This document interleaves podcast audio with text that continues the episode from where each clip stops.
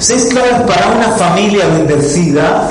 Queremos hablar brevemente de seis claves, no pararnos demasiado por el tiempo y poniendo una base, poniendo una base, fijaos que le dice el Señor a Abraham, eso está en Génesis 12.3 y en Hechos 3.25, y en tu simiente serán benditas todas las familias de la tierra. Y esta promesa también se le confirma a Jacob, el nieto de Abraham. En tu simiente serán bendecidas todas las familias de la tierra. De manera que la bendición para las familias, si te das cuenta desde el Génesis, desde el principio, no era solo para las tribus de Israel, no era solo para las familias de Israel, sino que el Señor escogió a Israel para que desde Israel bendecir a todas las naciones, llegar a toda la familia. Las familias siempre han estado en el corazón de Dios, en el foco, en el enfoque de Dios. Las familias de Granada, las familias de España, todas las familias de la tierra, las familias del siglo XXI. Necesitamos todavía más que en el siglo I, porque hay más necesidad. ¿No es cierto? Entonces, fijaos, ¿quién es esa simiente? En tu simiente. Gálatas 3:16 nos aclara. Ahora bien, a Abraham fueron hechas las promesas y a su simiente. No dice y a las simientes, como si hablase de muchos, sino como de uno y a tu simiente, la cual es Cristo. Entonces, cuando dice en Génesis, y en tu simiente, ahí hay que poner, vuelve a la, primera, y en tu simiente serán benditas toda la familia de la tierra, y en Cristo. ¿Tiene sentido? Según Gálatas, y en Cristo serán benditas todas las familias de la tierra. ¿Cuántos tienen a Cristo en el corazón, reina? Entonces nuestras familias son bendecidas, están dentro del pacto, están dentro de la bendición hecha. Abraham, Isaac y Jacob es para nosotros en Cristo. Entonces, una más, avanzamos, nos vamos a meter en, en cosas prácticas, en estas claves, para que de verdad, porque puede ser que seamos de Cristo, y no se esté viendo plenamente esa bendición en nuestra casa, en nuestro hogar. Y el propósito de Dios es que se vea, que se vea que estamos en una bendición porque tenemos a Cristo. Entonces la primera clave, muy sencilla, pero es, pues de aquí parte todo. Una familia con Dios. Una familia con Dios. Dice el Salmo 127, versículo 1, eh, por cierto, tiene un subtítulo, La prosperidad viene de Jehová. Y, dice, si el Señor no edificare la casa, en vano trabajan los que la edifican. Si el Señor no guardare la ciudad, en vano vela la guardia. La familia fue creada por Dios, esto lo inventó Dios. Dios no creó a un ser humano individual, sino que creó una familia, le dio una compañera, formó una familia. Y así era el propósito, que esa familia se multiplicara en más familias. Pero una familia diseñada por Dios y que debía permanecer en Dios. Para de verdad mantener su esencia, mantener esa plenitud de bendición, como el pez debía estar en el agua, las estrellas en el firmamento, los mamíferos en la tierra, los árboles enraizados, las aves surcando los aires, la familia debía permanecer en Dios, porque de Dios salió. Entonces, hay familias que hemos sido formadas en Dios, como Vanessa y yo. Él nos unió. La verdad es que empezamos un poco en una forma apócrifa porque éramos muy jóvenes, nos enamoramos perdidamente. Yo, tuve claro, esta es la mujer de mi vida. Entonces, la, la, bueno, la cortejé y como no podía ser de otra forma, la conseguí. me enamoré de ella y de mí. También éramos vecinos. Quinto A vivía ella, cuarto A nos conocimos en pijama. Pero luego cuando se nos reveló los principios del reino, entendimos que más allá del amor que nos profesábamos, debíamos pedir al Señor la confirmación de que éramos el uno para el otro. Y dos años después, el Señor lo pusimos en sus manos en esta relación, nos confirmó que éramos el uno para el otro y ya nos casamos. Nos casamos muy, muy jovencitos por eso mismo, porque nos conocimos como vecinos y era una relación casi de, convivencia, así que no había que marear más la perdiz, había que pegarle el tiro a la perdiz ya. Y nos casamos con 21 años, pero con las cosas muy claras, eso sí. Entonces, nos formó Dios, nos unió Dios, pero sin Dios en medio no, hubiésemos llegado a 21, 40, de 21 a 44 bueno, 23 años después, aquí seguimos unidos porque hemos permanecido en Dios. Dios ha sido nuestro pegamento, Dios ha sido nuestro fundamento, Dios ha sido el tercer hilo, porque cordón de tres hilos no presto se rompe. Por mi carácter, por su carácter, por cómo somos, probablemente fuera del Señor estaríamos pues uno en Kansas y otro en Conchinchina, ¿no? pero aquí estamos unidos por Dios. Otras familias, sin embargo, como la familia, por ejemplo, de mis padres, ellos no conocían a Dios, quizás hay alguno aquí que igual han llegado ya casados o arrejuntados, como hoy en día se estila, y simplemente mis padres estaban al borde de la ruptura, de la separación, entonces ellos, mi padre se convierte, le da su corazón enteramente al Señor, y, mi madre, bueno, se pone fatal, creía que, estaba perdiendo a su marido, le dice, mira, o dejas eso o, me pierdes como esposa. Y mi padre dice, yo no voy a dejar esto, porque esto, esto es Dios, esto, esto no, es, no es una religión, esto es lo más grande, esto es lo más importante. Entonces yo te quiero a ti, pero yo no voy a dejar esto por nada del mundo, nunca más voy a apartarme de Dios.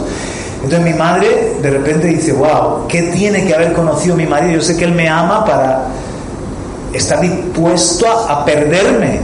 Y ahí mi madre comenzó a leer la Biblia, a ver qué rollo es este en el que se ha metido mi marido y cometió el error. Entonces que la, la Biblia es un libro altamente peligroso, te lava el cerebro. Porque como está tan sucio, te lo tiene que lavar el cerebro. El caso es que mi madre se convierte también y siguen enamorados, siguen unidos. Hemos sido testigos, sus, y mi hermana, y aquí estamos un poquito, Tony también es parte de la familia, y somos testigos de que si están unidos tantos años después, es por Dios. Entonces, ¿qué quiero decir con esto? Que hay esperanza, ya sea que te uniste bien o que te uniste de aquella forma. Porque Dios ama a la familia, porque Dios es el Dios de la familia, porque Dios detesta el divorcio. Ya sea que uno, a veces nosotros hemos visto que uno es el que le abre la puerta, uno es el que le abre la ventana, uno es el que, eso sí, mantente firme, ¿no? como mi padre, no dejes a Dios por nada del mundo. Pero por ti entra la palabra casa, por esa persona que está de verdad convertida, el Señor puede, puede abrir o sea, le abre la puerta y puede obrar, puede comenzar a moverse y puede comenzar a obrar. Entonces, nosotros somos familias que tenemos a Dios. Dice, si el Señor no edifica, pero en nuestras casas edifica Dios. Y por lo tanto no es en vano que estemos hoy aquí en Granada fortaleciendo nuestras familias, invirtiendo tiempo en nuestros hogares. Nada de lo que hagamos es en vano porque está Él en casa. Amén. Hay futuro y hay esperanza. A veces en consejería matrimonial nos vienen parejicas que, ya parece que han perdido eh, toda la esperanza, ¿no? Y, a veces incluso de broma vienen tan hechos polvo en cuanto a, al amor que se profesa que nosotros le decimos, bueno, pues ya está, pues dejarlo, ¿no? No, no hay nada que hacer. O sea, hay que buscar abogados y divorciaros. Decimos de, así de broma, como, y entonces ellos se miran y dicen, no, no, no, pero si estamos aquí para, para intentarlo, ¿no? Estamos aquí, no, no, no. Ah, entonces queréis, queréis luchar por vuestra, por vuestra familia, queréis luchar por vuestro matrimonio. Estemos como estemos, hay margen de mejora. Yo siempre digo, estemos como estemos, podemos mejorar, ¿sí o no? Y, Dios quiere seguir edificando. ¿Y nosotros, Vanessa, tú crees que tenemos margen de mejora? Claro, siempre. una cosa que es muy importante es aquellos que llegan al Señor y vienen con un, con un matrimonio y empiezan a pensar que, que, bueno, que se equivocaron porque su mujer no les sigue, porque su esposo no les sigue, entonces me tengo que divorciar y buscar a alguien de la iglesia. Esa no es la voluntad de Dios. Dios ama la unión, odia el divorcio. Y hay que seguir orando por tu pareja. Lo que Dios unió, porque las autoridades son delegadas por Dios, es una unión que Dios sella. O sea, más allá de que te equivocaste, pero es que Dios dentro de nuestras equivocaciones, cuando llegamos a Él, Él es experto en escribir recto en renglones torcidos. Él es experto en hacer que lo que no parece que va a vivir pueda revivir. Entonces, a veces mm. cuando vienen mujeres que han, por ejemplo, hay casos de, estuve en el Señor cuando era joven, me aparté, me casé y luego vengo y tengo unos problemas familiares terribles, me equivoqué, me quiero separar de él. No es la clave, la clave es hacer las cosas en Dios, en Dios y ganar a la manera que Dios hace las cosas. Otra cosa es que haya motivos bíblicos para dejar a esa persona, ¿no? Pero, pero en un principio tú tienes que luchar por tu matrimonio. No puedes decir, no, ahora que soy nueva criatura, Dios tiene una criatura nueva para mí que no sé, este, este género, ¿no? Que es mi marido ahora. Qué bien que... Todas las cosas son hechas nuevas. Claro. Todas las cosas son hechas a, a, nueva vida, nuevo, nuevo marido. A nueva vida, nueva esposa. No, no.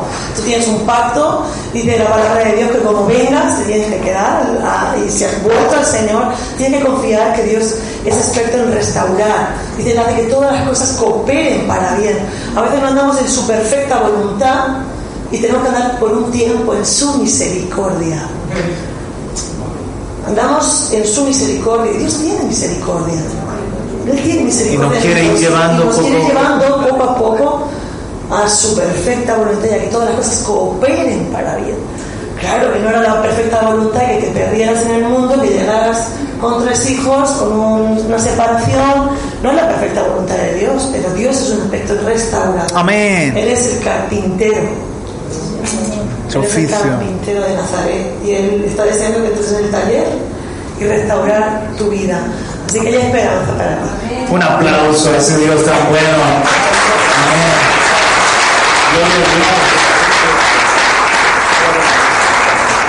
Mira, si tenéis preguntas, como veo muchos, y os felicito con libretas, por cualquier pregunta que os surge, surja, podéis escribirlo y luego al final vamos a dar un tiempo de preguntas y respuestas. Vamos con la segunda clave, esta es muy básica, evidentemente, una familia tiene, sí, claro, pero una familia bendecida, la primera tiene que ser una familia con Dios, que el Señor desde el principio o a mitad del camino tenga cabida y sea el rey de nuestra casa. Dos, una familia conectada a una congregación saludable. Mm. Esto siempre ha sido el plan de Dios. Esto siempre ha sido el plan de Dios. Fijaos que Israel como nación está compuesto por familias. Tienes familias, casas paternas, tribus y la nación. Así es. La nación de Israel, dividida en 12 tribus, luego las tribus están divididas en casas paternas, por ejemplo la casa de Aarón, pero luego la casa de Aarón tiene familias que, componen esa casa paterna. Entonces es una, una, gran familia compuesta por familia. Pues la iglesia es una familia de familia. Mirad, en 1 eh, Timoteo 3:15 Dice, para que si tardo sepas cómo debes conducirte en la casa de Dios, que es la iglesia del Dios viviente, columna y baluarte de la verdad. Nosotros somos una casa, pero que pertenecemos a una casa más grande, que es la casa de Dios. Del Dios viviente. Del Dios viviente, la gran familia, la familia de Dios. Por ejemplo, a los pies del rey, vamos a hablar de la iglesia. Está la, la familia universal, la iglesia universal. Pero luego tienes la iglesia por ejemplo, nacional en España y luego en Granada, podríamos decir la tribu de España, la, casa paterna de Granada, pero luego a los pies del rey somos una, familia compuesta por familias. Y de, y, de paso voy a decir una cosa, es imposible que tengamos una iglesia saludable, una iglesia local, una congregación saludable, si las familias están hechas un ocho, si las familias están en, en bancarrota, cuando las familias están fuertes, la iglesia está fuerte.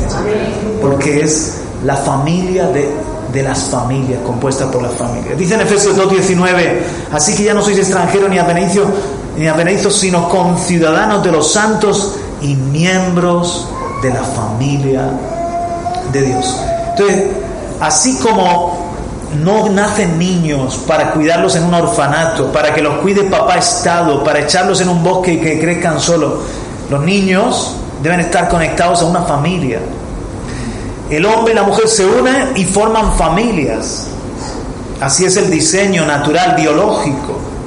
O sea, para ser familias y que se multipliquen las familias tiene que ser según el diseño de Dios. Y todos, en definitiva, para tener vida debemos estar conectados de una manera o de otra a una familia. Pues de la misma forma, para que nuestro hogar, nuestra familia esté bendecida, hay una ley, debe estar conectada a una familia mayor, a una iglesia, a una congregación, pero eso sí, una congregación saludable.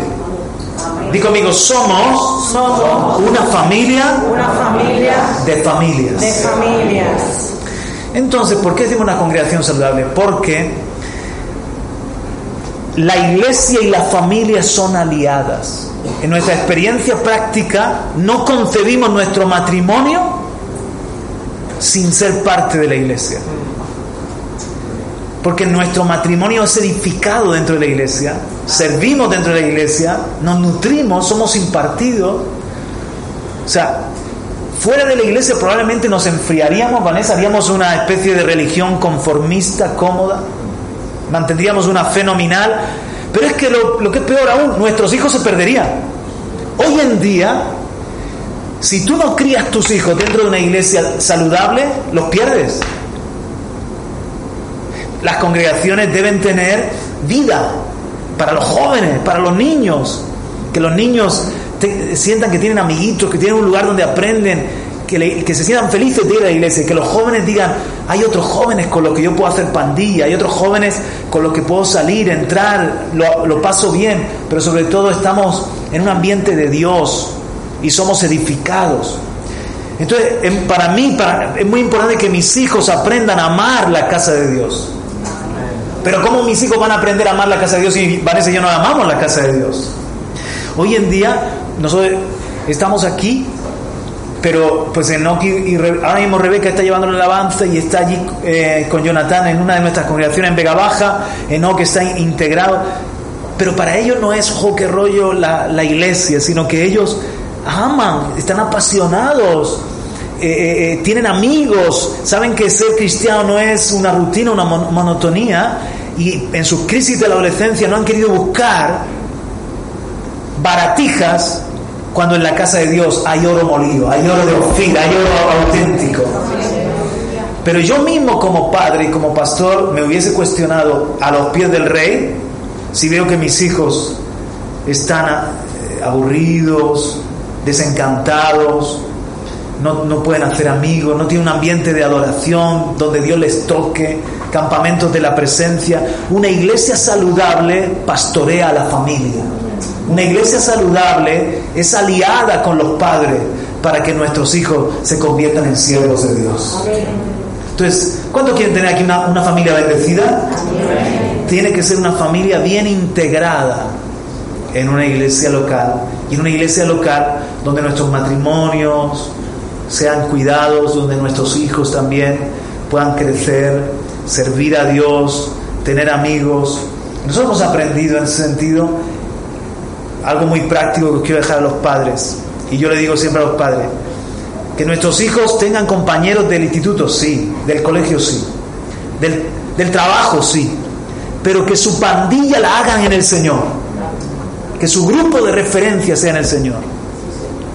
Porque cuando llegue el momento, nosotros le decimos a Caleb, Caleb es más pequeño, tiene ahora 15, y entonces tiene buenos chicos, que, buenos chicos, buenos amiguitos que son majos del instituto donde él va, pues es un, instituto dentro de lo que cabe bastante correcto, ¿no? No es cristiano, pero es bastante correcto.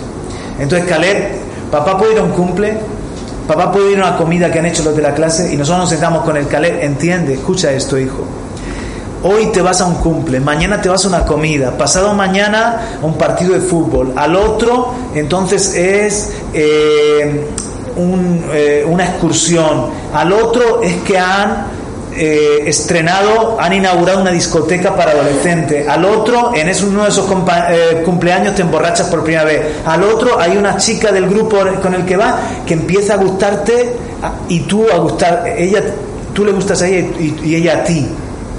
Y a lo mejor ella eh, eh, no tiene ningún problema en, en, darte un lote y que se queda tan pancha y el cuidado que tú tenías hasta ese momento ya lo has perdido. Y poco a poco, poco a poco empiezas a tener un compromiso con esos amigos y cuando te vienes a dar cuenta ya es tu grupo, ya es tu pandilla y desconectas de la iglesia. Entonces, puede alguna cosa puntual, pero son tus compañeros. En la iglesia nosotros tenemos grupos para ellos, para los chicos, que lo pasen bien, que salgan, que entren. Y el día de mañana, cuando te echen una novia, que sea una novia en el Señor, temerosa de Dios, que juntos le sirváis a Dios. No por nada, ¿no? No por, no por, no por prohibir, eh, no hay prohibición. O sea, realmente lo que es eh, el final del camino ya no lo conocemos, ¿no? Muchos venimos de, de yo soy hija de pastor y para mí la idea de la iglesia era aburrida, era pesada, no era gente con la que tenía cosas en común. Por eso es muy importante generar ambientes sanos. Ambientes sanos dentro de la iglesia. Creo que esa es nuestra lucha. Mira, yo te voy a decir una cosa. Mm, luchemos por ambientes saludables, ambientes que den lugar a que nuestros hijos se lo pasen bien. Sabes que los jóvenes tienen toda la fuerza. Dice, a ti joven que tienes la fuerza, fuerza para vivir. O sea, ellos quieren vivirlo todo, disfrutarlo todo. Recuerda cuando eras pequeño que decía, me como el mundo, y ahora voy a hacer mi casa, que me aburro, se me acaba el mundo, se me acaba la vida, se me acaban los años, ¿no? Y que yo quería vivirlo todo y ya. Claro. Y esa energía hay que canalizarla, creando espacios donde ellos se desarrollen en una forma que ellos sea el lenguaje que tienen para Dios. Es complicado porque es salir de nuestro método religioso y de las cosas que hemos aprendido cuando éramos pequeños en la iglesia, donde se cantaban cuatro himnos y todo el mundo en su casa y luego nos vamos de aquí al disco y si tengo que hacer lo pues ya está, ¿no? Eh, pero también otra cosa muy importante que nosotros honremos como padres lo que se está haciendo en la iglesia. Yo te voy a decir una cosa, no van a recibir de ninguna vasija de la cual se habla mientras que tú comes en tu casa. De la que, se, de la que se murmura. se murmura. Yo lo he visto muchísimo. Nos sentamos, oye pastor, parece que... ¿no? Es que el líder este y la murmuración amputa los canales de bendición. Si tú estás hablando mal del líder de jóvenes, no va a recibir de él. Tu, tu, hijo no va a recibir ese líder. Siempre, es que él es no sé qué. Y tú en tu cabeza estás escuchando y dices, tú qué falso. Tus hijos son, aman lo genuino. Los jóvenes a ellos tú no le das gato por liebre. A un religioso tú le das gato por liebre, pero a un, hijo, a un joven tú no le das gato por liebre. Cuando hay presencia de Dios, ellos lo perciben. Lo perciben. Entonces nosotros a veces buscamos las formas, ellos buscan lo genuino. Y cuando lo genuino desciende de lo alto, tenemos que ser canales de bendición para nuestros hijos. Traerlos a las reuniones a que nos cueste agarrar el coche. Llevarlos y traerlos a actividades no hablar del liderazgo, por más que no estemos de acuerdo 100% con lo que hacen. Porque también hay que preservar la salud entre el grupo. Si yo meto de una del grupo, la otra del otro, hay murmuración, hay mal rollo en el grupo. Entonces tenemos que preservar el llevarnos bien porque Él viene a matar, robar y destruir, en dispersar, en dividir. Él gana.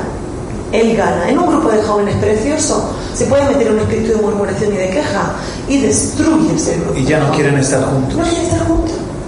Entonces, ¿qué tenemos que hacer? Tener un espíritu nosotros de orar por unidad, de que se encuentren. ¿Sabes qué hay puntos de encuentro que son la presencia de Dios? Yo he visto cómo se quebrantaban, y abrazaban llorando, las que no se llevaban bien entre ellas, las que se habían hecho daño en el pasado, los que estaban no tienen nada en común porque uno es un un, no sé cómo se llama aquí, uno que va vestidito así como de y otro es un hippie, eh, y no tiene nada en común, pero cuando la presencia de Dios cae en reuniones, en momentos espirituales, se unen. Y eso lo que tenemos que hacer es ponerlos a cosas espirituales, ¿no? Donde ellos son cuerpo. La, la esencia del Espíritu Santo cae y les hace sentir cuerpo.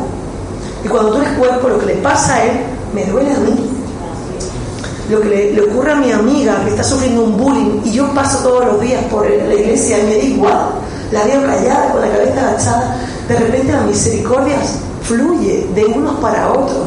Se ha hecho una encuesta entre adolescentes y casi todos los adolescentes, un alto tanto por ciento, tienen un buen concepto de Jesús, tienen un interés y un respeto hacia Jesús, pero no lo conocen no conocen la Biblia, no conocen a Jesús de verdad, mostrémosle a Jesús. Este es un lugar donde nosotros podemos mostrarles a Jesús. Los padres, y, y, está demostrado también que mis hijos necesitan alguien que no sea Vanessa y yo, que se convierta en un referente, en alguien donde vean a Jesús diferente a papá y mamá dentro de la iglesia, eso sella la fe en sus corazones y tú puedes ser una gran bendición para los chicos de la iglesia. Pero también no solamente hablamos de la adolescentes, ¿sabéis lo que nosotros hemos, visto también en, Murcia? Aquí somos una congregación un poco más pequeña, aunque estamos creciendo, pero en Murcia ya era muy difícil tener compañerismo entre, entre juntarnos a comer o hacer una salida. Y hemos hecho grupos de conexión, porque también, por ejemplo, nosotros como matrimonio nos gusta tener amistad con otros matrimonios. Mm. O yo con otros hombres, con los que yo qué sé, verme un partido de fútbol o salir a montar en bicicleta. O sea, eh, todos necesitamos tener buenas amistades, aunque para ganar a la gente de, que no conoce a Cristo hemos de saber relacionarnos con, los compañeros del trabajo, vecinos y todo, eh, primos y todo tipo de personas. Pero me refiero a esas personas que guardan tu espalda, que, que nutren tu fe, con las que puedes caminar, porque ¿cómo van a caminar dos juntos si no están de acuerdo? Soy compañero de los que le temen, gente que también le teme, que estoy decaído, desanimado. Me dice, hermano, no te he visto en la iglesia, ánimo, vamos. ¿Por qué no comemos hoy? Dos matrimonios. Y, de repente hay un matrimonio que, que nos da un ánimo. Y a, lo mejor me llega más que la predicación. Lo que me están hablando de su testimonio, de, su experiencia con, con, amor. Entonces, nosotros hemos, hemos movilizado grupos de conexión y están teniendo reuniones que no son espirituales, es decir, de predicación, oración y, alabanza. Hoy, por ejemplo, ha terminado la reunión y los matrimonios entre 20 y 40 se han quedado en la iglesia compartiendo la mesa, comiendo. Ayer sábado los matrimonios de 40 hacia arriba y nos dice Pepe y Andrés, que eran uno de los líderes, hemos puesto líderes que cuidan esos ambientes, como dicen ese ambiente, ¿cómo fue? Lloraban, hablándose, compartiendo testimonio, dándose ánimo, ¿verdad? Lloraban, había algo tan bonito Mirad cuán bueno y cuán delicioso es estar los demás juntos en armonía. Seamos familia. El que está a tu lado somos familia, somos hermanos. Amén. Aleluya. Un aplauso, claro que sí. Aleluya.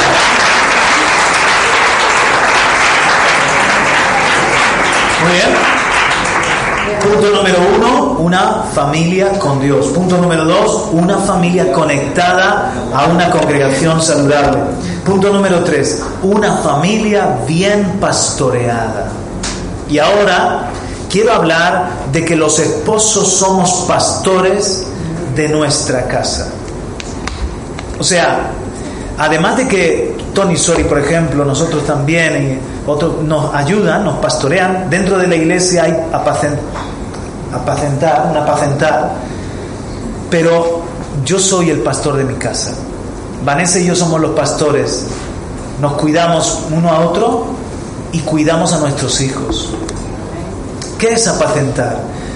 Por ejemplo, el pastor se preocupa del pasto de sus ovejas, verdes pastos. Nosotros nos tenemos que preocupar qué estamos comiendo en casa.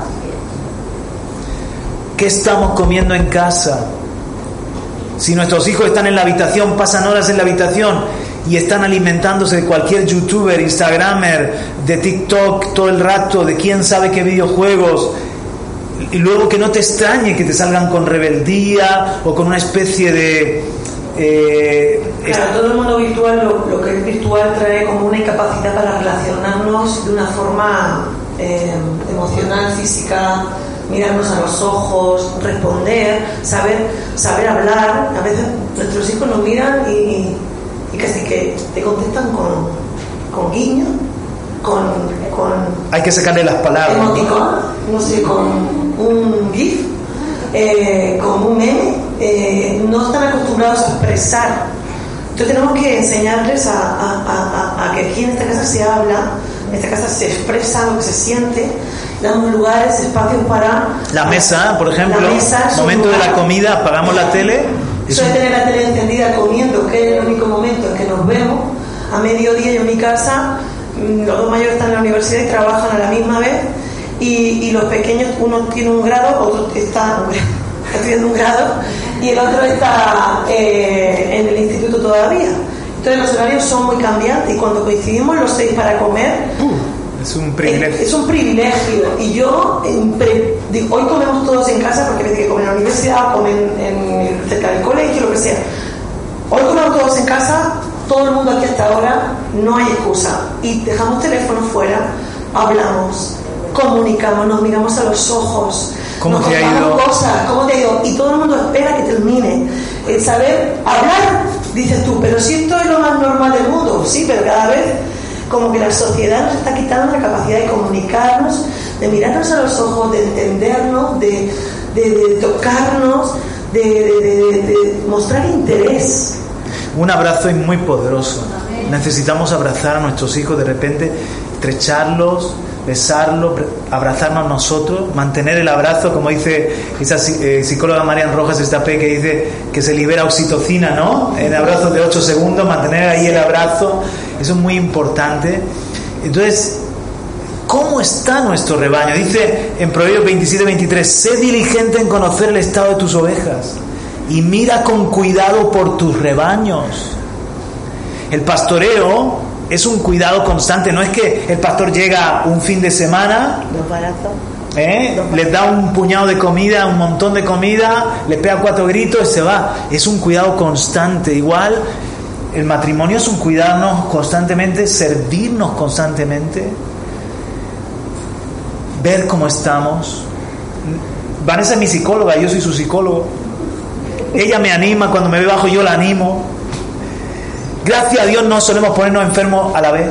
Nos turnamos Nos turnamos, para cuidar. nos turnamos.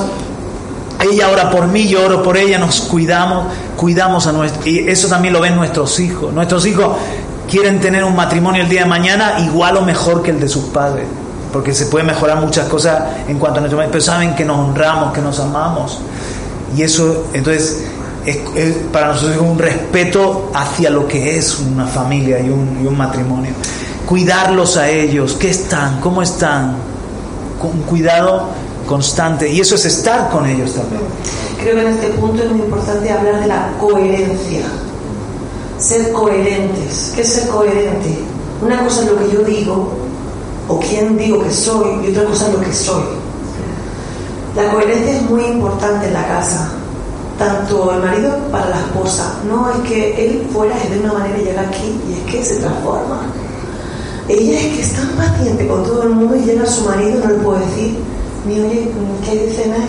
¿Qué te lo haces tú? Que no sé. O sea, eh, coherentes somos de una sola pieza. Lo mismo somos fuera que dentro.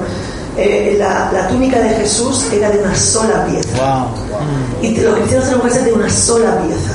Amén. Vestirnos con la vestidura de la dignidad, como hablaba el Señor esta mañana. Ser dignos. Entonces, yo, por ejemplo, que era rebelde cuando era pequeña, eh, lo único que a mí me mantuvo con temor de Dios era fallarle a mi padre terrenal.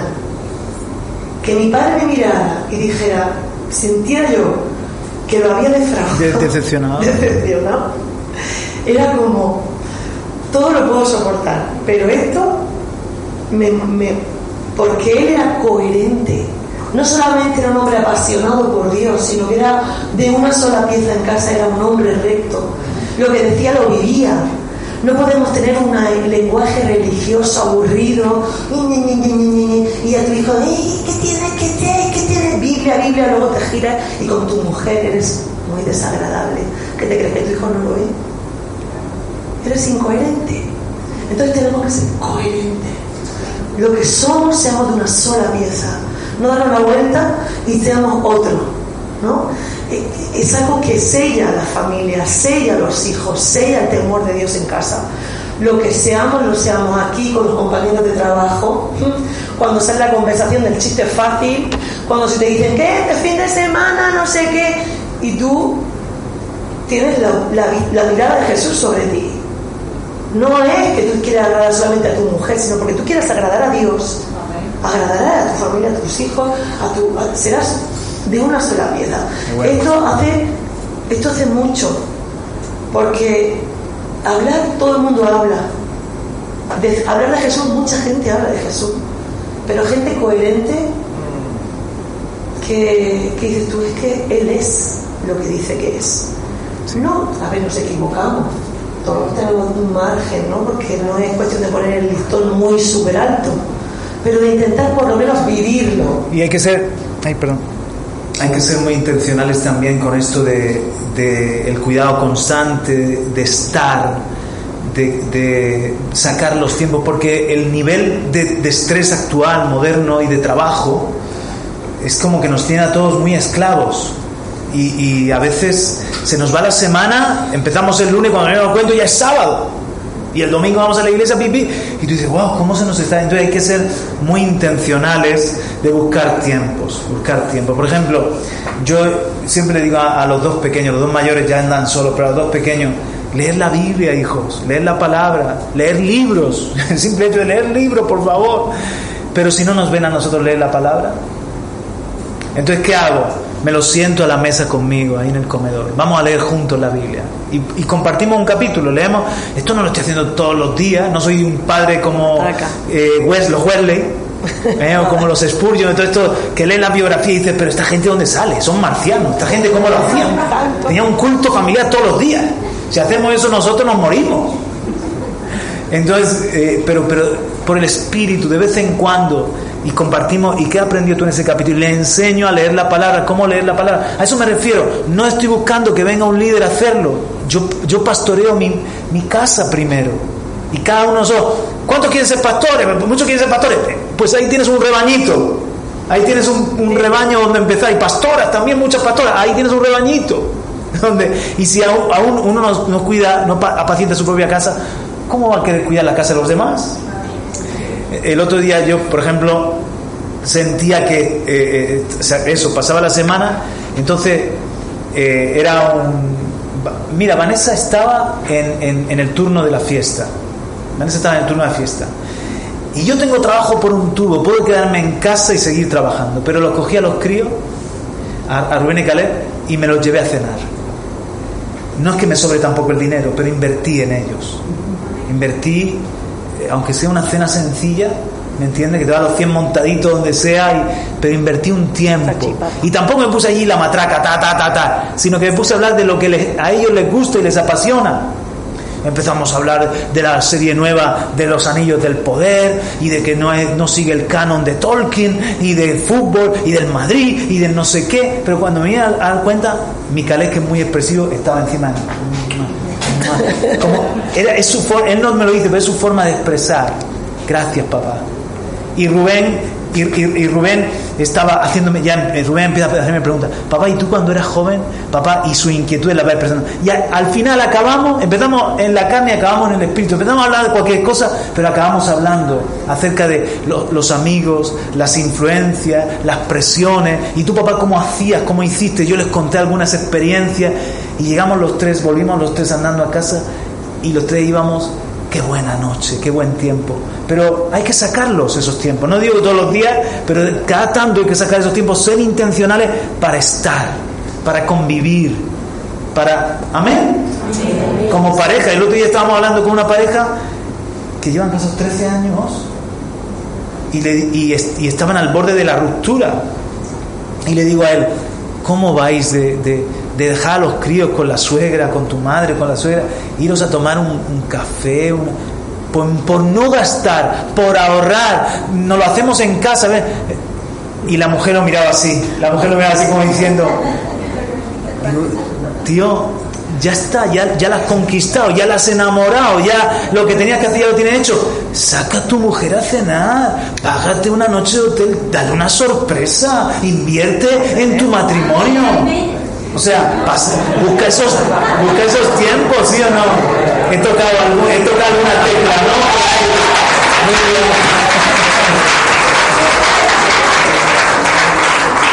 Dice, pues, dice él, que él, es más, llano, dice, por si de pobre no vamos a salir.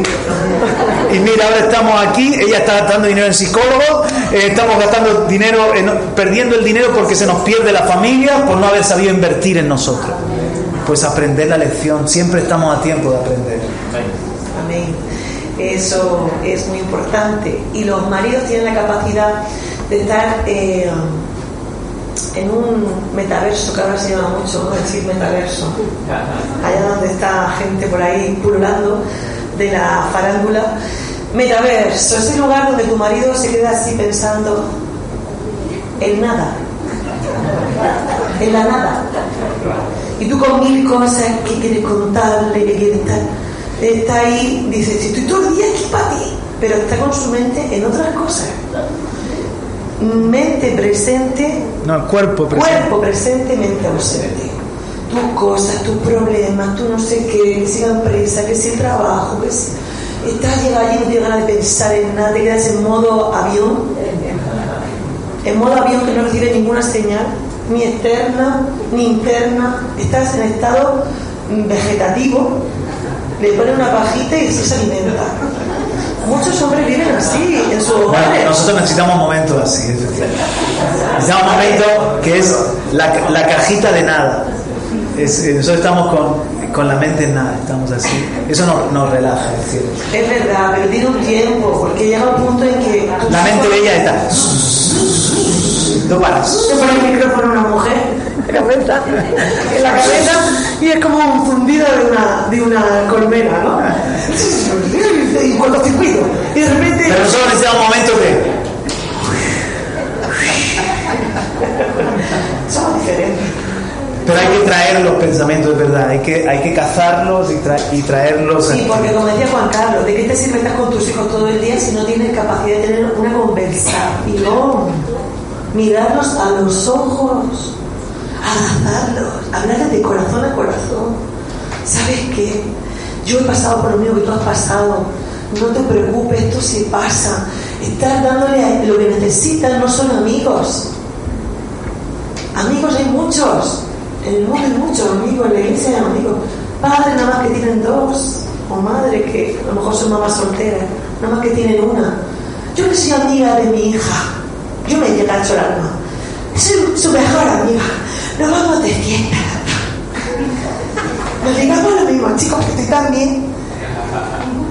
La desubicada de la vida, que digo yo, muy bien, hija, qué bien, pero le privas a tu hija de la, de, la madre. Amiga de países de fiesta tiene mil, pero madre más que tiene una. Entonces tenemos que estar en el lugar que nos corresponde, tanto el padre como la madre. Porque lo que quiere este mundo es que la familia se corte, se destruya. Lo que está buscando esta sociedad, la agenda esta fantástica, es que el individuo sea... Eh, sacarlo de la familia. de la familia, sacarlo del plano original. Y, Porque han descubierto que lo que más ejerce influencia mm. sobre nosotros es la, esa entidad de la familia y también donde hay fe de la iglesia. Entonces, la familia y la iglesia se han convertido en, dos grandes enemigos para establecer ese pensamiento totalitario. Un pensamiento único, donde el individuo es, eh, ¿cómo se dice? Fluido, es líquido. Tu personalidad es líquida. Tú ya no eres español, tú no eres boliviano, tú no eres ecuatoriano, tú no eres. Tú eres un ser. ¿Qué se ve? Entonces, pasa que nadie sabe ni quién es, ni tiene miedo de decirlo, pero soy qué, qué. al final es la identidad lo que quiere romper la, esta sociedad, quiere romper la identidad y, el sentido de pertenencia. ¿Tú sabes qué es poderoso el sentido de pertenencia? Es poderoso cuando tú sientes hijo de Dios. Sabes quién eres y por qué luchas. Y por qué, para dónde vas. Si tú no sabes ni quién eres, ni dónde vas, ni de dónde vienes, no sabes para dónde tienes que aguantar no luchas con un sentido, no peleas por nada. Si tú tienes sentido de pertenencia al cuerpo de Cristo, si tú sientes que eres parte de algo, si tú sabes para dónde vas, tú luchas con fuerza. Pero si tú no sabes ni de, no lo sé, yo estoy aquí. Bueno, lo importante es ser feliz. Tú sé feliz. ¿Estás feliz? Alma. Esto, esto puede... Lado, pero tú sé feliz, ¿no? Esto puede servir incluso este pensamiento para personas que, no tienen al Señor y que, que necesitan volver a la esencia de ser, de ser familia y la esencia de, entender que son hombre o que son mujer o que, o que tienen un Dios, tienen un creador, tienen un propósito en la vida. Pero bueno, vamos a avanzar. ¿Qué os parece? Una familia que vence. Este es el cuarto, la cuarta clave para ser familias bendecidas. Una familia que vence. En Zacarías capítulo 1, verso 18 al 21, dice el profeta, después alcé mis ojos y miré aquí cuatro cuernos. Y dije al ángel que hablaba conmigo, ¿qué son estos? Y me respondió, estos son los cuernos que dispersaron a Judá, a Israel y a Jerusalén. Entonces el Señor me mostró cuatro artesanos. Y dije, ¿qué vienen a hacer estos? Y él respondió diciendo, aquellos son los cuernos que dispersaron a Judá, de modo que nadie ha podido levantar la cabeza. Pero estos artesanos han venido para aterrorizarlos, para derribar los cuernos de las naciones que alzaron sus cuernos contra la tierra de Judá, para dispersarla. Aquí de repente vemos que contra Israel vinieron cuatro poderes. Cuernos son poderes que destruyen, que dispersan. ¿Y qué es lo que el Señor provee para contrarrestar esos cuernos cuatro artesanos? Hay cuatro cuernos contra la familia. Cuatro cuernos o poderes. Uno es la mala economía. Otro es la comunicación deficiente. Otro es la sexualidad dañada. Y otro cuerno es la mala influencia de terceros. Pero hay cuatro artesanos que necesitamos en cada familia. Cuatro artesanos que contrarrestan contra la mala economía la sabia mayordomía. Contra la comunicación deficiente, convirtámonos en artesanos de la comunicación. Me encanta la palabra artesano porque la comunicación es un arte. Llevar bien la economía, otro arte. El sexo es un arte. Y tenemos que convertirnos de todas estas cosas en artistas, quizás no, porque suena un poco a farándula, pero sí en artesanos, en alguien que sabe manejar la comunicación, en alguien que sabe manejar la finanza, en alguien que sabe manejar la sexualidad, etc. Entonces, para una sexualidad dañada, una sexualidad sin mancilla y según Dios. Y para malas influencias de terceros, el artesano se llama tener aliados, pero al mismo tiempo ser un huerto cerrado. No podemos detenernos mucho, pero algunos tips que sí podemos dar en cuanto, por ejemplo, la economía. He puesto yo aquí unidad. Para mí es muy importante. Vanessa tiene un don de administración maravilloso, mejor que el que yo tengo, pero eh, eso no quiere decir que no llevemos la economía en unidad. Quizá ella no me va a preguntar si compra leche pascual o la compra hacendado, ¿verdad? Pero si se va a hacer un seguro privado de salud, sí que me, dice, oye, hagamos presupuesto, hay para esto, no hay para esto. Estamos llevando la economía en comunicación y en unidad y por supuesto en compartida. Porque también nos llevamos las sorpresas, pastoralmente hablando, de que de repente él tiene su economía y ella tiene su economía. Él tiene sus cuentas y ella tiene sus cuentas. Son como compañeros de piso. Tú pagas la luz que yo pago el agua. Tú pagas la comida que yo pago el piso. Entonces esto no es así. Porque ya no son dos, sino que son uno. Entonces, si tú llevas la economía por separado, hay una brecha de desconfianza. La puerta del divorcio la tienes abierta. En cualquier momento dices, ay, ay, ay, ¿y si esto no sale bien? Hay que tener a salvo las habichuelas. Pero hermano mío, hermana mía, en Cristo no debe ser así. Somos uno hasta que la muerte nos separe, ¿no? Y tenemos confianza. Pero para lo que no va bien, hay que tener unidad, hay que hablar las cosas y hay que ver, hay que poner en común. Otro tips que yo quiero dar de la economía. Estamos en un tiempo donde hay que revisar. A veces es difícil que entre más, pero sí que es fácil que salga menos. Y hay muchas cosas que pueden reducir nuestros gastos. Por ejemplo, revisa el seguro del coche, revisa la factura de la luz, busca un mejor contrato de luz. No te cambies ahora. No te cambies ahora, dice Vanessa. Bueno, eh, eh, eh, búscate la tarjeta esa que te da el descuento de la gasolina. Muchas cosas que quizás van a hacer que hay gastos que a veces está llegando y no sabemos de qué es, pero son cuatro, cinco, tres suscripciones, un seguro de no sé qué, y hay que revisar todas estas cosas. Además de que evidentemente necesitamos a veces un trabajo nuevo o, que ella no trabaja, trabaje porque para que entre un poquito más, pero también tenemos que ver que salga menos, revisar los gastos. No sé si tú quieres añadir algo de economía. No. ¿Y de comunicación? No.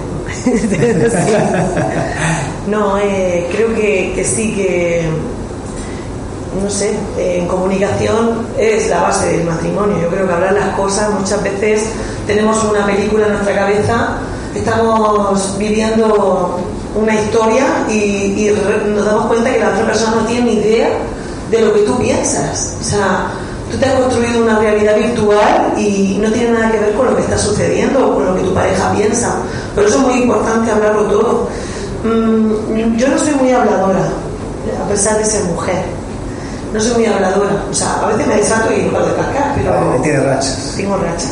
Mi marido me dice, habla mucho. Habla mucho, tienes que callarte un poco. Y yo me callo, ¿no? Pero, pero generalmente me cuesta comunicarme y saber qué me pasa.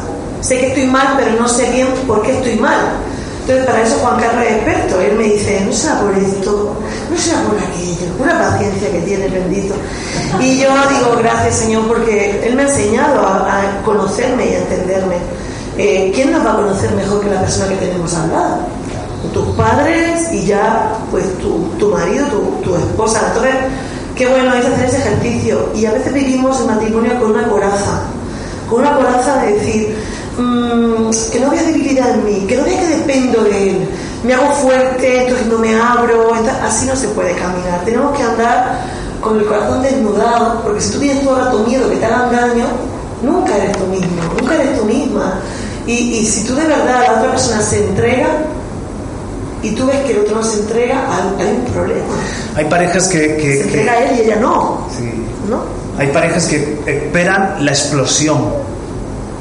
Una conversación a tiempo, dedicarnos un tiempo para hablar de un problema, de algo que nos pasa, a tiempo nos libra de la tercera guerra mundial pero aguantamos, aguantamos y de repente ya ¡boom! explota la cosa y tú y yo y el niño y Sara y yo, y entonces todo se hubiese arreglado, oye, me está fastidiando esto, estoy mal por aquello, necesito que hablemos de lo otro, ¿qué piensas tú de lo de más allá? Esto que, esto que has hecho, ¿cómo le dices eso a tu madre?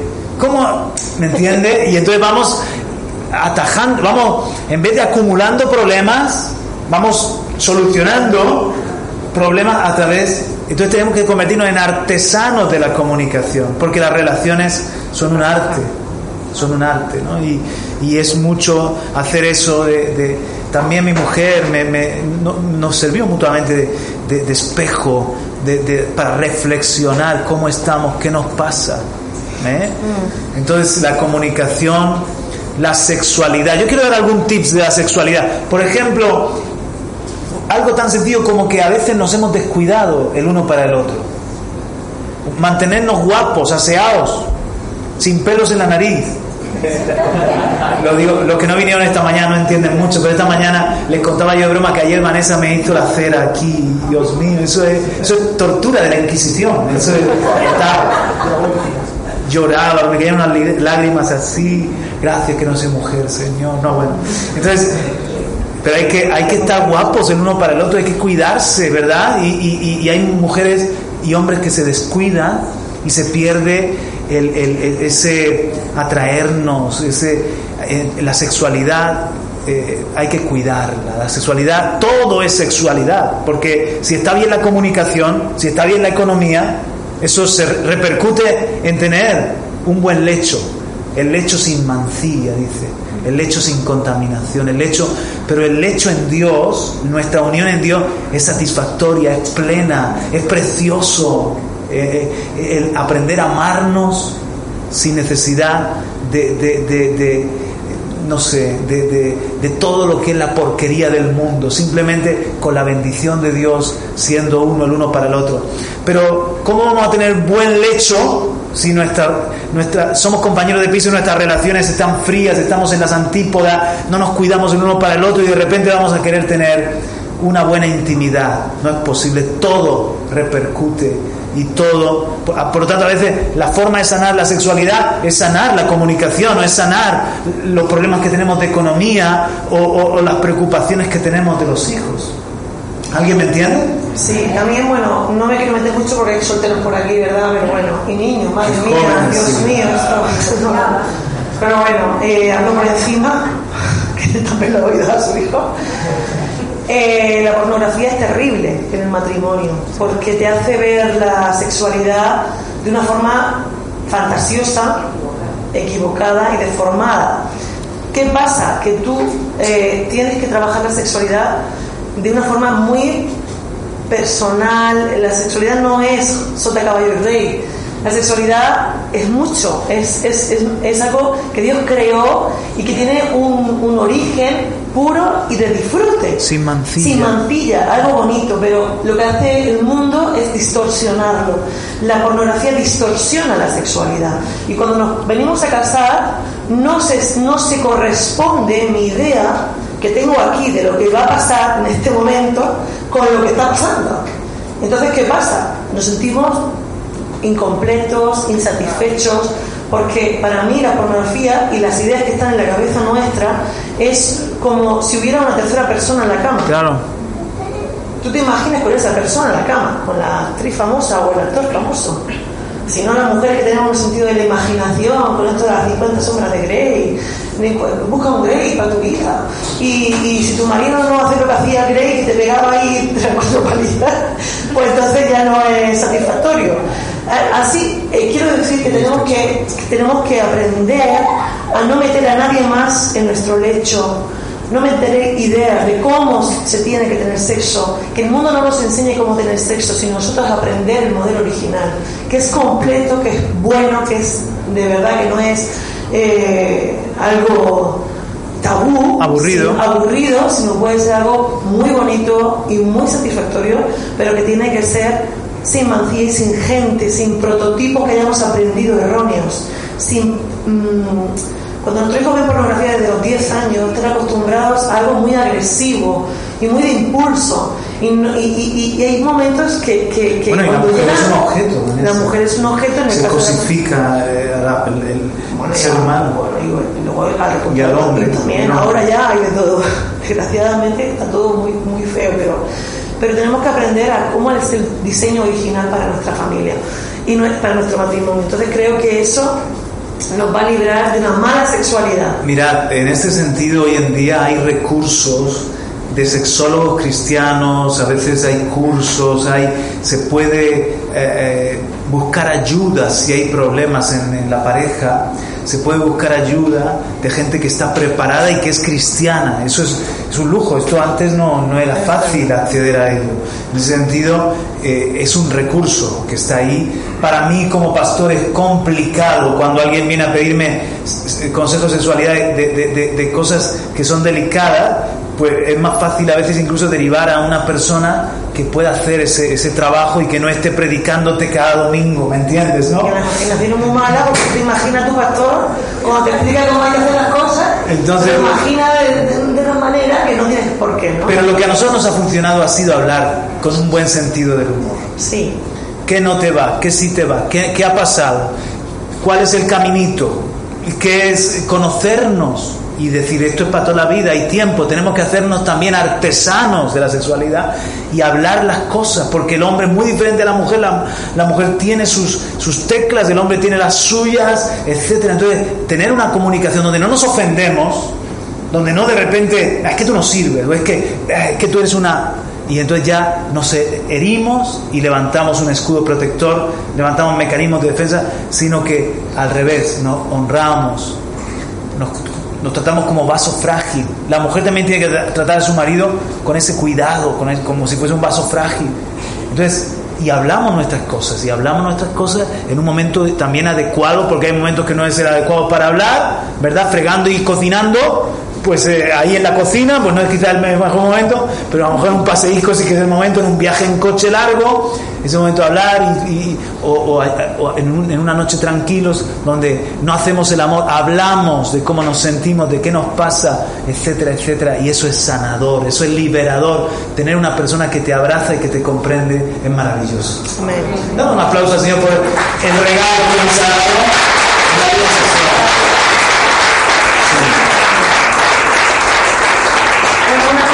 Juan Carlos, de terceros. Esto es muy importante. El, matrimonio es huerto cerrado, eh, así como, no sé, eh, habla el Señor del huerto sellado, ¿no? Es un terreno que no, no bueno abrirlo a cualquier problema matrimonial, no es bueno abrirlo a cualquier persona. Si quieres hablarlo con tu pastor está bien, lo ideal es intentarlo como vosotros primero, pero si no, pues ayuda, una ayuda externa. Pero esto de estar mm, con los trapos sucios de tu esposo, de tu esposa, que lo sepa media iglesia, todas tus amigas, que sepa qué hace, qué no hace. Luego Dios restaura, tu matrimonio, pero tus amigas siempre se les quedará lo que decías de tu esposo. Entonces tenemos que honrarnos los unos, los unos a, los, el uno al otro, ¿no? Eh, igual, que, igual que nuestros hijos. Pasan por situaciones difíciles, pero tampoco es plan de estar aireando todas las miserias, ¿no? Hay veces que, pues a veces por desahogarnos, hacemos terapia, ¿no? Con unos con otros, pero no con cualquiera puedes hablar todas tus cosas. No con cualquiera. Escúchame, no es que es para orar, luego tus problemas están regados por todos lados. Entonces, tenemos que ser cuidadosos de que con quién contamos nuestras intimidades. Dios cela, es algo íntimo, es algo de dos. Decía Juan Carlos, terceras personas, pues tu mejor amiga, de repente yo he visto matrimonios que no pueden salir si no con el amigo de él o con el amigo de ella.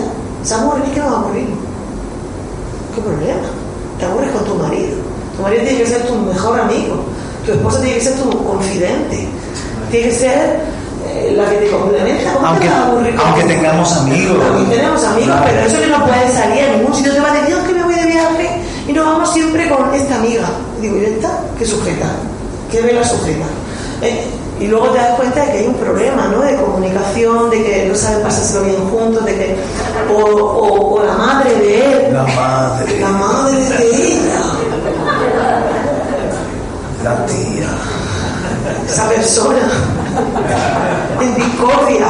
El padre. Siempre opinando, metiendo. Oh. Sí, a veces pasa eh, que, que eh, tenemos problemas en, la familia y es porque la puerta está abierta y hay gente...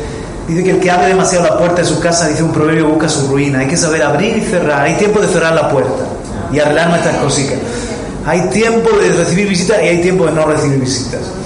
Hay, hay, que abrir la puerta con sabiduría incluso para nuestra familia, mm. porque a veces están muy metidos los padres, muy metidos los hermanos, muy metidos los... Vivimos en clan, vivimos un poquito así en tribu. ¿Y, qué pasa? Que eh, nos, nos falta nuestro propio espacio.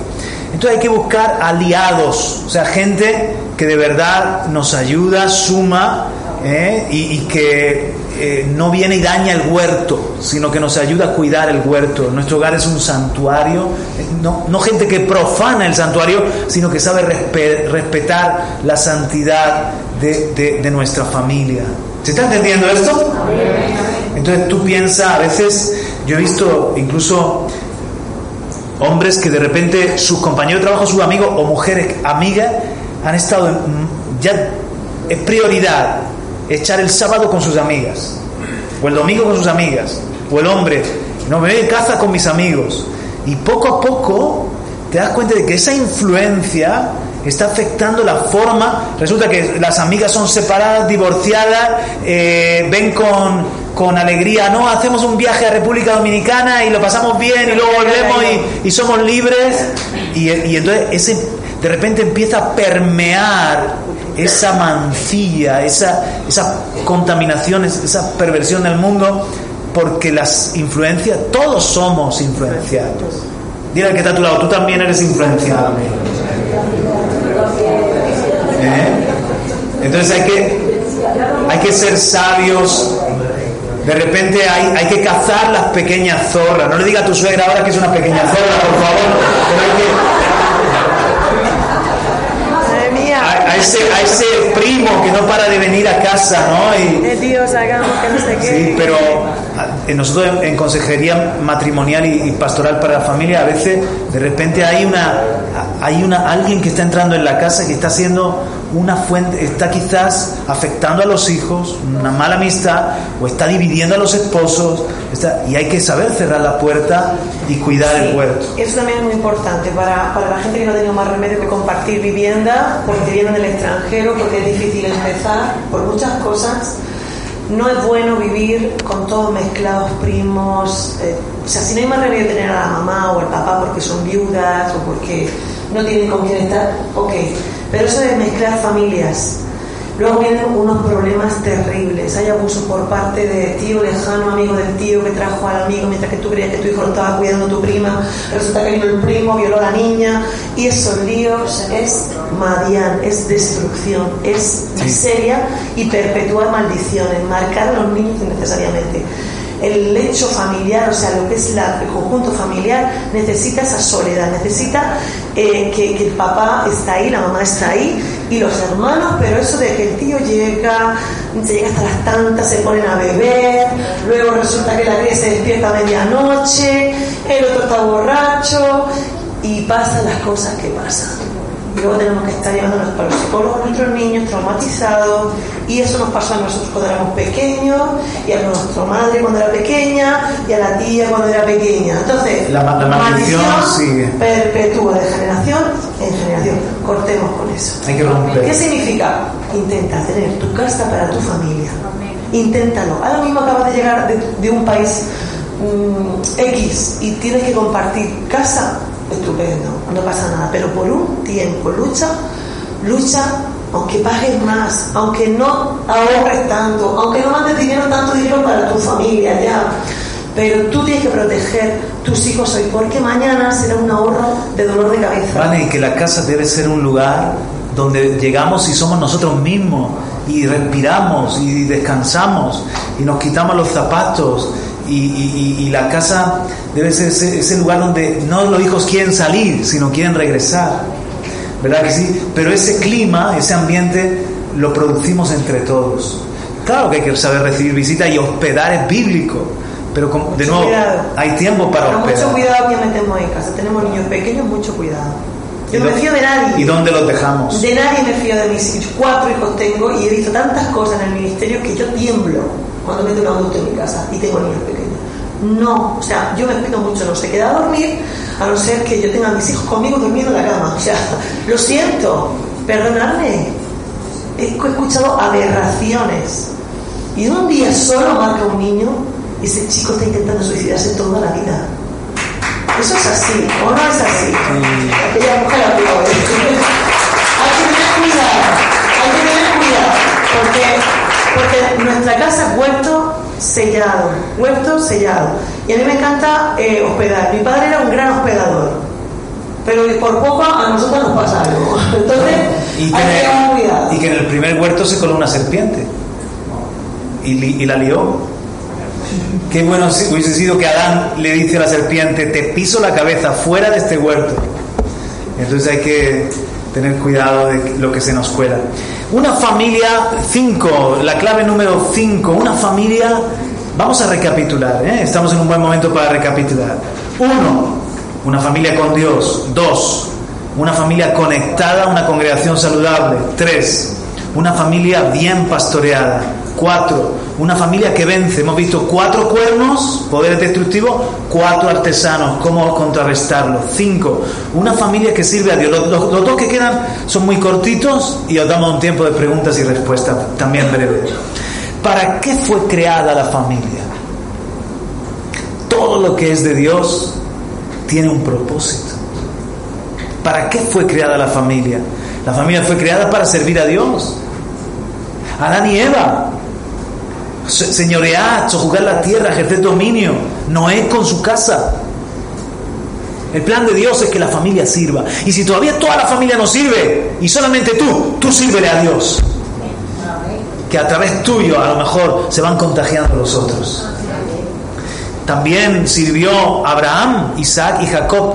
El, plan de Dios con Israel comenzó así. No eran una gran nación, 72 personas entraron a Egipto. Era una familia, un, pueblo pequeñito, pero familias que le servían a Dios.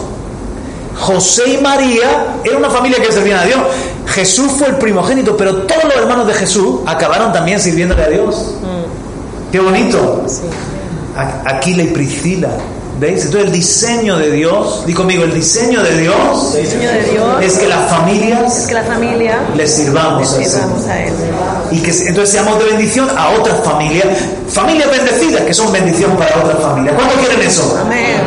Entonces hay que decir como Josué, yo y mi casa serviremos al Señor. Y hay que inculcarlo a los hijos. Nosotros somos no solamente bendecidos para disfrutarlo, somos bendecidos para bendecir. Somos una familia que le sirve a Dios. Le servimos a Dios.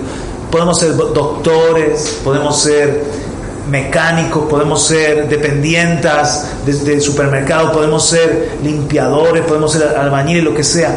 Pero ante todo, Vuestro padre es un siervo de Dios, vuestra madre es una sierva de Dios, vosotros sois siervos de Dios, vivimos para Dios. Dios nos creó, nos formó como familia y nuestro propósito es honrar y servir a Dios. Aleluya. Y ser de bendición a otras familias. Amén. Amén. Entonces Josué dijo, yo no sé lo que hagan ustedes los demás, pero yo y mi casa. No hay nada más poderoso que familias que le sirven al Señor. A veces a nosotros nos han acusado, es que en el ministerio estáis los parras a mucha honra. Es que en el ministerio están los Vergara. Pues ojalá que estén también los Quispe, los Martínez, los López, ¿eh? los Moposita, no sé cuál sea tu, apellido. ¿eh? ¿Los qué? Los Maya los Santiago. Dios llama familia y que sean nuestros hijos mejores que nosotros. Amén. Que se enamoren de servir a Dios. Es otra cosa que nosotros hemos tenido cuidado cuando en el ministerio, que tiene su carga y su peso y su precio, pero cuando en el ministerio hemos visto que nos estábamos llenando un poquito de amargura, hemos parado y no hemos replanteado qué estamos haciendo mal. Porque lo que queremos no es que nuestros hijos nos vean amargados, Queremos que nuestros hijos nos vean servir a Dios felices. Para que ellos también quieran servir a Dios. Claro, si tú estás en la iglesia, estás mal siempre, pues tu hijo te dice, pues... Yo no quiero esto para mí. Mi padre igual, o mi madre está igual o peor, ¿no? ¿Para qué voy a ir allí? Bueno, y más cuando sirves a Dios, si tus padres no sirven con gozo, están siempre con queja o cualquier cosa, o con problemas o traiciones y tal, es importante filtrar, ¿no? Filtrar como padres, hay problemas que podemos tener o diferencias, pero siempre cuidar, proteger el corazón de nuestros hijos de, eso, porque eso, no servir a Dios con gozo o estar en la iglesia con gozo, mm, aparta a tu hijo de, la iglesia. Directamente dicen, pues basta como están ellos, no no, no, no, me interesa. Y en ese sentido hay, hay etapas. Por ejemplo, yo uno de los problemas que tuve es que hubo un momento en mi vida que con mi celo yo quería servir al Señor con mucha religiosidad quizás también, a una velocidad que mi esposa y mis hijos no me podían seguir. Y me, y me estaba cargando mi casa, fíjate, queriendo servir a Dios, estaba perdiendo mi casa. Y yo dije, no, Señor, vamos a hacer un acuerdo tú y yo yo te cuido tu casa, pero tú me tienes que cuidar mi casa. ¿Eh? la Entonces, lo que yo no quiero es servirte y perder mi casa. Yo quiero servirte, pero le digo, yo y mi casa, que entren conmigo en el arca. Entonces me di cuenta de que Vanessa llevaba su proceso y que yo tenía que respetar el proceso de Dios con ella. Y nuestros hijos igual, llevan su ritmo. Si tú les metes demasiada presión, más de lo que pueden sobrellevarte, los cargas. Entonces, ahí entra la sabiduría. Claro. Que nosotros podamos, de alguna manera, eh, eh, a lo mejor, si yo corro mucho, bajar mi velocidad, o sea, ella corre mucho, bajar un poco la velocidad, con tal de ir juntos avanzando a la par. ¿Verdad que sí? Sí, creo que también tiene que ver mucho con, con, esperar que Dios tiene el tiempo para cada uno de nuestra familia, ¿no? Cuando uno, yo tengo ya 44 años, y, digo, Señor, no soy la misma cuando tenía 21, ni 23, ni 28, ni 32. Eh, Dios ha tenido un proceso conmigo y se ha tardado un tiempo. No puedo pretender meterle en la cabeza de mi hijo de o a mi hija o de mi hija de 22, meterle todo mi sabiduría de repente meterle un chute que entienda que así no se hacen las cosas que se hacen asado. Porque no puedo, porque no se hace. Entonces, ¿qué, tengo que esperar? Que ella también vea que, que, no la juzgo, que, no, que, le voy dando el consejo como poco a poco. Y ya hay un punto con la madurez que ellos te van preguntando, ¿y qué pasó aquí? ¿Y qué hicisteis vosotros? Entonces a veces yo a veces cuento, porque tenemos que aprender a contar nuestra historia, ¿sabes qué? Es algo muy poderoso. Mm, todo lo que le pasó a Josué después de la conquista es que no contaba su historia. Tienes que contar tu historia a tus hijos. Tus hijos tienen que saber cuál es tu historia. ¿Por qué venimos a la iglesia? ¿Por qué venimos a la iglesia? ¿Sabes que el papá tenía problemas muy grandes?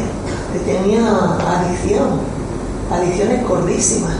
Busqué en todos sitios y nadie daba un duro por mí. Y mira, ahí un día llegué a la iglesia y sentí en mi corazón, tienes que contar la historia tienen que saber los milagros que Dios los ha milagros hecho. que Dios ha hecho. Porque O sea, a veces damos por sentado tantas cosas con nuestra familia, pero tenemos que contarlo de corazón a corazón cuando nos preguntan, porque ellos nos van a preguntar. No estar ahí, porque Dios me liberó. En plan. Gigi Ávila. Gigi Ávila. que, que gloria por Gigi Ávila. Claro. Pero, pero, en plan, ya estaba. Muy mal. Y Dios. Sí, pero cuéntame algo mm, de corazón a corazón. No hechos, sino cuéntame.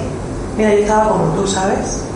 Por eso yo puedo hablar a, mi hijo, a mi hijo Rubén, le puedo decir, Rubén, yo también he sido muy inconstante, hijo, yo he luchado con la inconstancia, siempre, con el doble ánimo, siempre. Me ha costado mucho vencer, pero ¿sabes qué? Dios no me ha condenado cuando yo luchaba con la inconstancia y te entiendo perfectamente, Rubén, que tienes un día bien, tres mal, no te preocupes, poco a poco madurarás. Ya, ya, verás. Tú siempre lo afirmo, pero tú eres un siervo de Dios, pero Dios va a hacer grandes cosas contigo. El afirmar es muy poderoso. tranquilidad. el confesar lo uno sobre lo otro es muy poderoso. Y caminar, como decía Juan Carlos, el proceso. Tu proceso no es mi proceso. El proceso de Juan Carlos es el proceso de Vanessa. Juan Carlos venía de cero sin estrenar, amando al Señor de una forma que yo decía, sí, sí, ya se te pasará. Sí, porque yo venía de. Yo 16 años tenía cuando conocí a yo venía de 16 años de pasarlo mal dentro de la iglesia y ser incomprendida por muchas cosas y rebelde en muchas cosas. Entonces, para mí fue descontaminarme de toda la religión y de los modelos religiosos y enamorarme de Jesús. Y él venía enamorado ya de serie de Jesús, porque había vivido todo lo que yo quería vivir. Y estaba harto de todo lo que yo quería disfrutar. Entonces, como hasta que nos coordinamos, andábamos pocos, pero él tuvo una paciencia que Dios le dio, hasta que Dios le dijo, ella, mi hija, tú no eres su padre, eso es muy importante. Nosotros no somos las madres de nuestros maridos inmaduros. Ellos no necesitan una madre. Yo no necesitaba un padre, el padre ya tenía uno carnal y uno en el cielo. Uno que estaba todo el día diciendo, ay, que tiene que me qué, ora, ora, lee la Biblia. ¿Te crees que por decirlo muchas veces va a pasar? Tú ora por ella, bendícela, declara, declara, eres una sierva de Dios, yo sé que Dios va a hacer grandes cosas contigo. Juan Carlos me decía, tienes mucho para dar, y yo lo miraba diciendo, ¿qué mirar a este hombre? ¿Qué te quieres decir? Pero el confesar, el confesar, el llamar, el llamar, las cosas que no son, las cosas que todavía no son, a nuestros hijos hablar, tú eres un profeta, tú eres un siervo de Dios, tú eres especial, afirmar, que no busquen afirmación fuera. Identidad fuera. Que la tienen en casa, en casa tienen ese, sentirse valorados. ¿verdad? Y, y, yo hablaba con, con, una parejita hace poco y le decía yo también a ella, digo, ¿cómo quieres que tu marido sea el sumum del romanticismo si tú eres la señorita Rottermeyer? Si tú estás todo el día encima de él, tacatá, tacatá, como si fueras su madre. Entonces, él te ve así, te ve como, como, como una figura de casi de, de, de, de madre.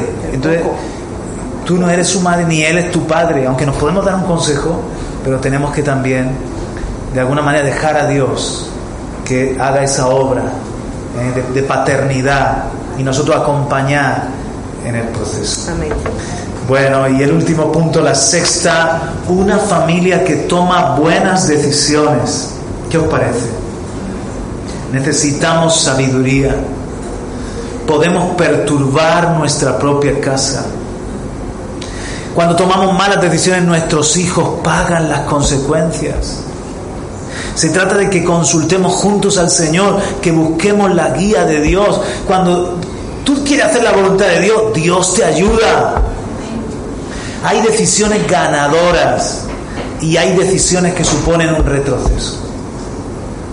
Por ejemplo, yo recuerdo que estábamos en Bolivia y Vanessa me decía, Juan Carlos, tenemos que cambiar de casa, tenemos que cambiar de casa. Y Dios me dijo, escucha a tu mujer en lo que dice, déjala, que ella está velando de lo que... Y esa decisión, yo no lo veía porque ya estábamos acomodados y nos, costaba, nos costó encontrar estabilidad. Y ella decía, necesitamos dar este paso, es estratégico. Y Dios me dijo, ella está hablando con, con sabiduría según mi voluntad. Dimos el paso y fue un antes y un después, fue una decisión ganadora. Pero también hemos tomado decisiones que han sido un retroceso. Decisiones que nos hemos metido quizás en empresas o en deudas o nos hemos metido en donde Dios no nos ha llamado y nuestros hijos han pagado consecuencias y nosotros hemos perturbado nuestra propia casa. Entonces, ¿cuántos quieren ser de nuevo una familia bendecida? Mira lo que dice Proverbios 9.1, la sabiduría ha edificado su casa. Proverbios 11:29, el que turba su casa heredará viento y el necio será siervo del sabio de corazón. Proverbios 14:1, la mujer sabia edifica su casa, pero la necia con su mano la derriba. Proverbios 15:27, perturba su casa el que tiene ganancias ilícitas, pero el que aborrece el soborno vivirá. A veces te metes en un trabajo, parece que vas a ganar más, pero es un ilícito o es una esclavitud. ¿Has ganado más dinero para qué? ¿Para desaparecer y ser un esclavo moderno? Proverbios 31, 27. Ella vigila la marcha de su casa y no come el pan de la ociosidad. Entonces, juntos tomar buenas decisiones. No, las prisas son un problema. Pararnos y decir, espérate. A veces un cambio de instituto puede salvar a nuestros hijos. A veces una decisión de movernos de congregación o no movernos de congregación también marca un antes y un después. Y íbamos bien y de repente un desvío. Hay que arrepentirse y regresar al camino. O todo lo contrario. Es el momento de hacer algo y estamos postergando una decisión y porque no queremos movernos y dice, y dice Dios, sal de ese barrio, cambia ese trabajo, decisiones marcan destino. Una familia que toma buenas decisiones. Lo repasamos. Una familia con, con Dios, una familia conectada a una congregación saludable, una familia bien pastoreada, una familia que vence, una familia que sirve a Dios y una familia que toma buenas decisiones. ¿Qué os parece? Hemos aprendido, sí. Hemos repasado, hemos aprendido. Nos tomamos de la mano si estamos en familia ahí junticos. Nos tomamos de las manos.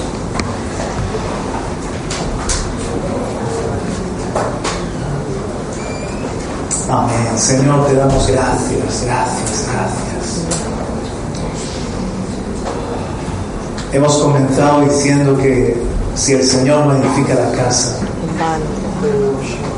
Y tenemos el honor de verte a ti como el arquitecto, el constructor, el que edifica. Por eso estás invirtiendo este tiempo en Granada esta tarde en edificarnos como casas. Ya sea que comenzaste la edificación o que te hemos dicho, ven y restaura esta casa que está, que se cae, que está dañada. Tú eres el que bendice la familia de la tierra. En la simiente que es Cristo serán bendecidas las familias de los pies del rey aquí en Granada, las familias de España, las familias de la tierra, porque tú amas el hogar. Amén. Esto no es invención del hombre, no es invención de una religión, no es invención de unos políticos, es invención del Creador. Amén. Porque Él es un Dios que ha vivido eternamente en familia, el Padre, el Hijo y el Espíritu Santo, y creó familias también. para relacionarnos, para servir, para ser felices. Sana todo matrimonio debilitado, restaura la comunicación, la sexualidad, la salud económica. No hay problema tan grande que con tu gracia no podamos vencer. No hay cuerno tan poderoso que el artesano de los artesanos, como decía Vanessa, el carpintero, no pueda neutralizar. Gracias, Señor, porque nos has hablado de muchas cosas y, todas ellas son importantes. Las guardamos en el corazón y danos la gracia de vivirlas en el nombre de Jesús. Amén. Aleluya. Amén. Amén.